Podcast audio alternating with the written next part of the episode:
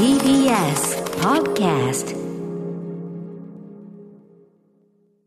はい金曜日になりました山本さんよろしくお願いしますはい、歌村さんお願いしますお。元気ですか？いかがお過ごしですか？元気にしておりますよ。最近はどんな感じなんですか？最近です。今週はですね、まあ、とにかく、映画表の透明人間も抜群に面白かったですし、透明人間。いかがでしたか？もう最高だですよねもうね。もう最初のシーンから掴まれちゃいまあのオしたよね。ープニングね、あのあそこ見事でしたね、何も起こってないっちゃ何も起こってない、まだね、とこなんだけど、そっからもうすごい、すごい面白いもんね、最初からね、もう早速ヒリヒリさせられて、そうね。エンジンかけますもんね、あの最初のしばらくさ、はい。波の音がものすごい怖い感じになってて、あ,、はい。の音楽鳴らない感じ、で音楽はもうしかるべき、あの瞬間、警まあ、途中でもちょっと鳴るんだけど、警報が鳴り出して、バーって逃げる、そこからガーンってこう鳴る、あの呼吸というのかな、あれも最高ですしね、あれね。サスペンス、スリラー好きとして、あの波の音があることによって、うんうんうんうん。他の音聞きづらいよねとかっていう心境になってくるんですよ。そうするとより怖いというか。そっちか。で、明らかに音量も、そうだね、あの映画館な、これぜひ皆さん映画館で見た方がいいと思うんだけど音量がさ、その、やっぱ明らかにちょっと海の音量がはい、怖い音量っていうかさ、もうあんな岸壁で、あれ、はい。あそこすごい立派な家だけどさ、あんな音聞こえてたら暮らしづらいぜ、あれ。いや、本当に、眠りにつきづらいと思ったんですけどうね。んそうだね、でもあの波の音遣いも良かったしね。いやーいや最後どうなるのかってああ、なるほど、ねえおーという着地でしたしよかったね、ちょっと絶対歌丸さんの映画表聞いてほしい。ねえお元気そうでよかったですよね、ちょっとなんかでもその透明人間という意味ではね、はい。ある意味ちょっと今この状況というのがね一つね透明人間的というべきかねそういうことがありますよね。そうですね。一応、そうですね。今、ちょっと腕伸ばしても、あなたには触れない。いない。いやいますよ。いますよ。確かにいるんですよね。確かにいる。確かにいるのにこう姿的にはこう第6スタジオでは見えないっていうことですね。見えないですね。ずーっとだってこれ客観的に見たらもう山本さんがずーっとこうもうあの何にもない空間に向かってしゃべしゃべりかけてるのも当然ですからね。あれあの人大丈夫かな？毎朝の番組に疲れているのかな？そういう感じですよね。あまりにも歌丸に強い影響を受けすぎてそこにいるかのようにええ。そんな感じに見えるかもしれませんね。そうですね。ちょっと、へんてこには見えるかもしれませんけれども、ええ。まあ本当に、うん。そうですね、まあ、聞いてる方、でも聞いてる方はもうね、もうなんのなんのなんの違和感もなく、これ、ここまで来てるわけですから、聞いてる方はそうなんですよ。分かったかな、これ、どうですかね、今までここまで聞いて分かった人いるんです、どのぐらいいるんですかね？あの分かったのかな？ー久しぶりにと言いましょうか、結局の2週間ぶりぐらいですか、ええ。2週間ぶりぐらいに、えまたまたリモート放送に戻っております、すでに、アフターシックスジジャンクション。声も合っているし、遠距離になったか。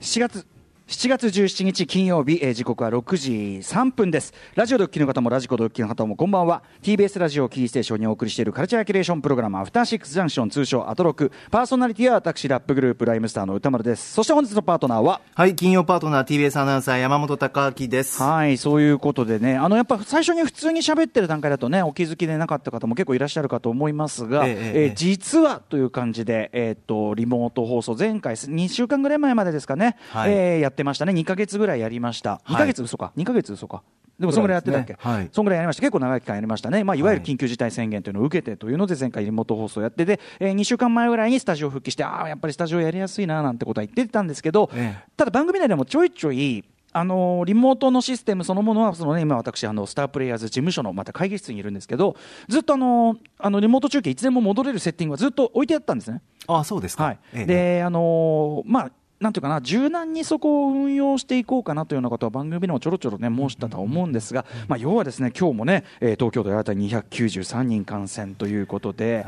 うーんまあ減る気配もねちょっとそうは楽観できる要素はちょっとないかなという感じで実際ね、あの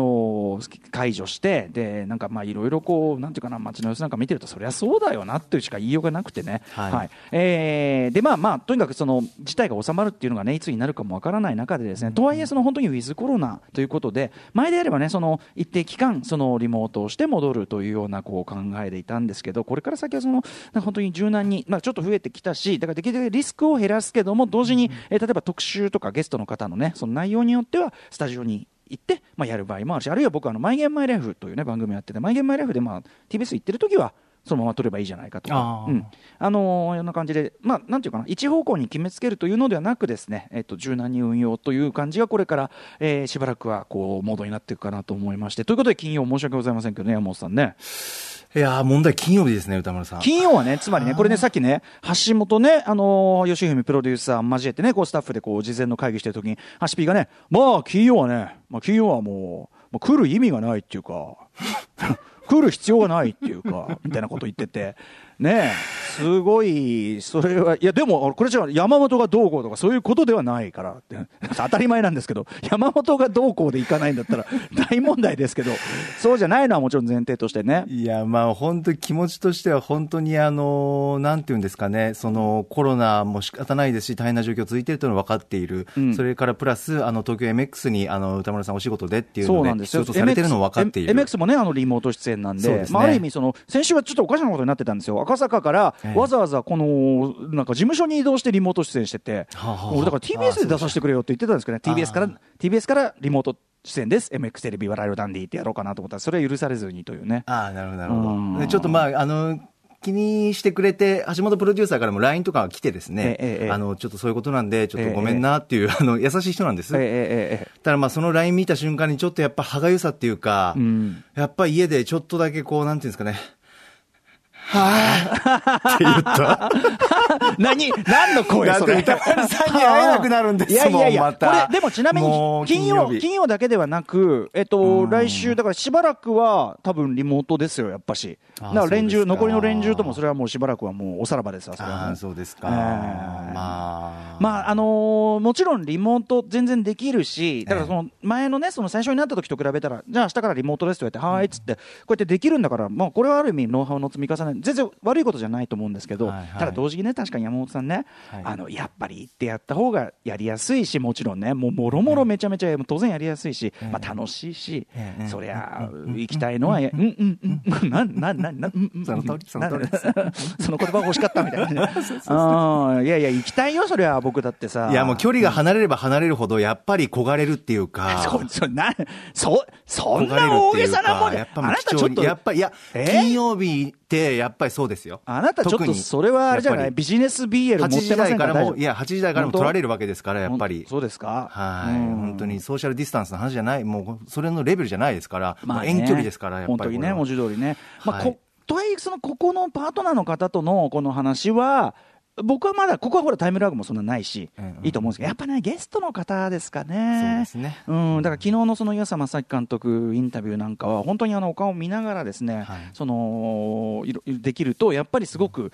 まあいいですよね、昨日なんか本当にもうあのお会いしなきゃああいう感じではできなかったなとも思うし、他もそうですよね、まあ、島尾さんの特集なんかやっぱり会わないとだめだなとも思いますしね、あとやっぱ初対面の方ですね、初対面の方で、あのー、なんかリズムが分かんない。だっていう時なんかはやっぱり、はい、そうですね、呼吸が分かんないと、でもこれね、そういうすべてはもう、リスナーの方にとってはそういう意味では、もう完全にこっちの事情であってね、リスナーの方は単に聞き苦しいだけっていうかね、感じになりかねないから、そこはあのちょっとね、あの心苦しいあたりであるんですが、まあ、その休むというか、その休むじゃないね、そのリモートでやるっていうことも、まあ、一種の公共的な行為というかね、はい、あの社会に対するまあ責任という部分で、うん、えー、まあ、ある程度はちょっとね、ただまあ何、何をもってね、こんなこと言ってやっといてなんですけど、ええ、何をもって気をつければ正完全なる正解かなんていうのは誰もないわけで、はい、本当透明人間ですよ、そんな。なるほど。どこにいるか分かんないわけです、そんなのは。見えないわけですね。本当に見えないし。コロナはね。うん。うん、だから、気をつけても気をつけても、それはもう入入ってきちゃうわけですよ、それね。そこにいるっつってね。そこにいるのなんですかね。うん。なってましたね、映画でね。なりますかまたこのそこにいるのさ、すみません、透明人間の話です映画透明人間、今日映画表ありますよ。後でも話しますけどね、まあ、巧みだね。だから。いや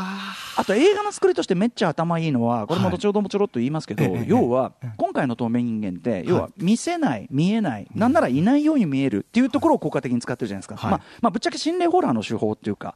まあ、あの、だから今、その作り、作り手の皆さんが今まで得意としてきたジャンルの手法を転用が全然できるやり方でやってるってことだけど、はい、つまりそれってめっちゃ予算いらないってことなんですよね。なんかかなり抑えられたっていう。えっ、ー、とね700万ドルと伺ってます僕は。だから7 7億ん？7 7億円ちょっと、そうですね、はい、これあの、もちろん日本の映画としてはかなり大作になりますけど、アメリカのこうやって拡大公開されるようなですね、うん、映画としてはもうかなりの低予算、超低予算、1000万ドルでかなり低予算ってことらしいんで、それすら下回ってるから、相当な低予算だと、もちろん特撮も使ってますけど、あの例えばそのこれもね後ほど話題いっぱい出ると思いますが2000年のポル・ワホエの「インビジブル」まあ、これも素晴らしい大好きな作品ですけど、はい、あれみたいにその VFX が見せ場ではないので。うん、あのだし基本的にはあのあそこのねあの大邸宅もありますけどあれも実在のねあれシドニーかなんかの実在の豪邸を使ってる。舞台はサンフランシスコだけどロケはシドニーでやってる、まあ、実際のお宅を使ってるらしいですけども、はい、まあ、ということで別にセットはやってさ前のインビジブルだったら価格なんていうの研究所のセットとかそういうのもないし、であとはその舞台とあのねあのお家あそこのさ、はい。あの警官のさあのあの人と一緒に住んでるあのお家は多分なんかカメラが一度変なところにぐって上がるじゃない、はい、あの時とかは多分セットでやっぱり作ってないとできないと思う。でもああのセットぐらいは別に全然低予算だと、アメリカ映画で言えば低予算だと思うからとにかくあんまり金もかけずに本当にでも、それを感じさせないというか、名作ぶりがっていうかな。てか、アイデアですよね、発想の転換もありますし、あとやっぱテーマのね、非常に今日的というか、そのまあ、やはりすごく男性によるすごく支配があって、そこから逃れてきた、でそれによって、そのなんか訴えても聞いてもらえない、ね、あの感情的なブレの問題だというふうに思われてしまうとかって、まあ、現実にこういう目に遭ってる人いっぱいいるじゃないですか、そういう例えば DV の被害あって訴えて聞いてもらう、そういうテーマももちろん入ってるしで、いろいろこれは今回、すみません、ちょっと言い過ぎてるね、これね。透明人間表初めて。ご飯シーン、ご飯シーンあったっけ、今回は？ご飯シーン、そんなにないか。ただ最後に期待したんですよね。あの最後のシーンの。あでもあそこで、ただ、うん、ご飯は食べないじゃん、そこは。そうなんですだからそこはやっぱりさ、福田理香先生のフード理論じゃないけど、ええ、あそこで一緒に仲良くご飯なんか食べちゃったらさ、それはまたちょっと話違ってくるし。え、ただ、うん、あの、食卓のところで、あの、おって思ったのが、あるあ、じゃあ私これ食べるって宣言するじゃないですか。あそこって、うん、僕、あ、何かここで、フード的な理由でというか、あの食材を選んだことで、ちょっとこうするのかなって思ったら違ったっていう、あなんか言いたいな。ああ、ダメだな。そうですね。ダメだな。ネタバレが。そうですよね。うん。そこ一番大事なところだから。すごく良かった、そこ。じゃあ全然どうでもいい話としては、透明人間絡みの、あの、まあ、映画館に僕もね、2回見に行ってるんですけど、あの、やっぱさ、一回見てるから、まあ、どこで何があるか、まあ、分かって見てるじゃない、はい、そうするとさ、他のお客さんのね、動向が若干気になってね、つまり、トイレに立つ方が何人か、まあ、途中でいるとするじゃない、はい、そうするとね、本当ね、あ、ちょ、お前、お前ちょお前あの今絶対ダメ。お前今はダメ。っていう とこでトイレ行かれてで、きっちり終わってから帰ってきたりしててで今ほらディスタンスだからなんかね、それ僕見たのは男の子4人連れぐらいなんですけど、その横でほら耳打ちして今の展開を教えてあげるもできないし離れてるから、もうねまあでまあ、ど何が起こったかは推察はできるようなと思ったんですよ、これも。その人の気持ちになって、ちゃんとセリフもあったりするから、なんだけど、あのね、一瞬のあってあの驚き、俺らね、ある場面でね、その主人公がもう決定的にひどいことになる場面があって、こう予想のやっぱ斜めに来るじゃない、こうこういう、ああ、どうどうなんのかなって言ったら、あっていう、もう主人公と同じね、ああこの一瞬のあっけに取られがミソなのに、そう。で、そのあっけに取られのシーンの、ああ、お前、超お前、しかもね、2人ぐらいトイレ行ったの、その時に。ええー、おおじさんと青年が。本当ね、俺ね、あのね、もう、声出しそうになりました。今じゃない 今じゃないいや、本当そうですよね。これはね、あの僕、この間、スチャダラパーの、ね、出しているあの小冊子で、余談っていうこう小冊子シリーズがあって、そこであの、まあ、お話を、ね、したんですけど、はい、あのロングインロング対談というかね、うんうん、その中でまあ映画の話をしてて、メインは、で私がね、その要するに、どのタイミングでトイレに行くべきか問題っていう話を話し合ってて、ええ、うん、であの歌丸なんかどうしてんのっつって、もう俺なんかもう映画いっぱい見てるから、もうど、もう最悪ね、まあ、もちろん行かないのが一番いいんだけど、ええ、あのどこで行くべきかっていうのも心得たもんだよと。あのうん、あのまあ大体このような場面になれば、しょんべんタイムいやまあ行かない方がいいんだけど、まあ、あとおしっこも早いし、あのー、だからまあ大体そのだ音楽でねこういう音楽が流れ出してこういう雰囲気でこうなんかイチャつき出したら、まあ、それを裏切るタイプの演出もあるけど とかなんかこうなんかなんかこうメソメソとか主人公がメソメソとかしだしたら、この音楽が流れ終わるまではこのシーンは終わんないじゃん、少なくとも。でこの流れでくんじゃすごい今回のでも透明ゲームみたいな突然あっっていうことが起こんない限りはねそういうのもあるから油断できないんだけど、だから大体こう行ってここだなって見極めてトイレ行く。で帰ってくる。そうするとあの一人で映画一人で来てんだよ。一人で来てんのに自分に「な」って帰ってきて「な」なほら見たことか。ここでよかった。なっつって。なんだけど もうねそのねでトイレ行ったやつらは分かってねえな。どう考えてもここなんかは起こるだろうが。その何も起こんない風だからこそなんかは起こるだろうが。うん。と思ってもうすごいそれはね。まあどうしても行きたくなる方ってねまあその体調もありますが気をつけてほしいんですけど私なんかはもう映画行くってなったら、えっと、なんて言うんだろうな、もう、3、4、2、3時間前とか、もう、あえて行かないんです、トイレに。映画の始まる。で、直前にもう直前。ともうギリギリでトイレに在庫もう全部 そう一層 直前に在庫一掃セールをボーンとやって確かにそういう方が勢いついてね、そうですね。であの隅から隅まで出やすいっていうことは。そちらの方がね、まあ、ちょっと。あんまり我慢もねよそうよくないんですよ。だから皆さん健体気をつけてそうそう。だからそのためにも俺はだからもう見極め。見極め力欲しいな。いね。俺の見極め。いいね。あのだ初めてじゃないとしょうがないもんな初めてでこらっていうね。で,、まあ、でそのさ課題作品とかだったらもちろんちゃんとね隅から隅まで見なきゃいけないのは当たり前だけど、まあ、はい、どうせ複数回見るから、うん、でこう空いてる部分を後から見て、はい、あこうかみたいなのもまあ楽しくはある。でその唯一無二の映画体験ではあるんだけどただね透明人間のねあそ気は抜けないよ予感もあるよ若干ある意味ね今回の映画の中の一番美味しいとことも言えるねそのどこえまあ、中盤の要するに主人公がもう決定的に立場が悪くなるある場面、ああええー、もうでしかも誰も主人公もしかもそのね気をつけてるねもう怖いから怖いから気をつけてるいろんな手を打ってるのに、はい、それが裏目に出るという場面があるじゃないですか。あそこ行っちゃったんですか？あそこですよ。ええーあそこ、あそこ間も最高じゃん。こうやってさ、はい、こう普通に話してて、こうこうこうでこうで、はい、対面で話してて、こうでって話してて、からの、ん？トン、パン、え？もうあそこ秀逸でしたよ。最高じゃん。見事拍手喝采って感じ。あの、透明人間における名シーンのうちの一つじゃないですか、今回の。そうなんだからもう本当に追って、ちょっち、今じゃないいやー、それ後悔するだろうなだからで、多分ね、あの後残りの3人がむっちゃ言ってたと、お前はね、損したよ、つって、あの、透明人間腹。トワハラをね、トワハラをすごいしたと思うんだ。ハラスメント。お前はもったいないことしたね、なんつって。いやもう、あそこって息を飲む間もないんですよ。うん、そうそうそうそう。もう。だから、あのさ、一瞬さ、主人公と同じ？ね、ん？ん何？え？何が起きた何が起きたえ？え？これね、これよ、これよ。ふぅ面白かった？そこ見えてよかった？絶対ランキング入るな今年。面白かった面白かったね。いいもの見ましたよ。ずいぶん話しちゃってるけど大丈夫です。だと思います。ですか。メニュー紹介、はい、メニュー紹介。いきますか、はい、参りましょう。参りましょうか。そんな感じでカルチャーキュレーションプログラムアフターシックスジャンクション本日のメニュー紹介です。ということで、6時半から歌丸さんが劇場で公開されている最新映画評論する週刊映画辞表ムービーウォッチメン。今夜扱うのは、ユニバーサル映画のクラシックキャラクターを総シリーズの脚本家、リー・ワネルが現代風にアップデートしたサイコサスペンスです。透明人間評論します。はい、えー、そして7時からはミュージックゾーンライブダイレクト。今夜のゲストは番組初登場です。元 Aqua Timez のキーボード舞子さん登場です。そして8時からはアトロクフューチャーパスト映像コレクターでビデオ考古学者のコンバット REC さんと一緒に今週の番組内容を振り返ります。 REC さんがなんか先ほどズームの画面に一瞬映ってましたけど、ええ、あの帽子かぶってなくて髪を下ろしてで今ひげもないから、はい、なんかすごいあれ誰この中学生と思って。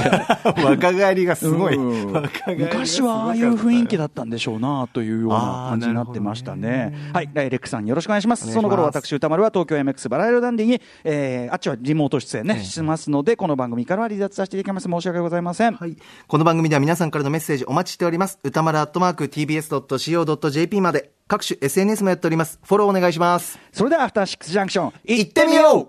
え After Six Junction.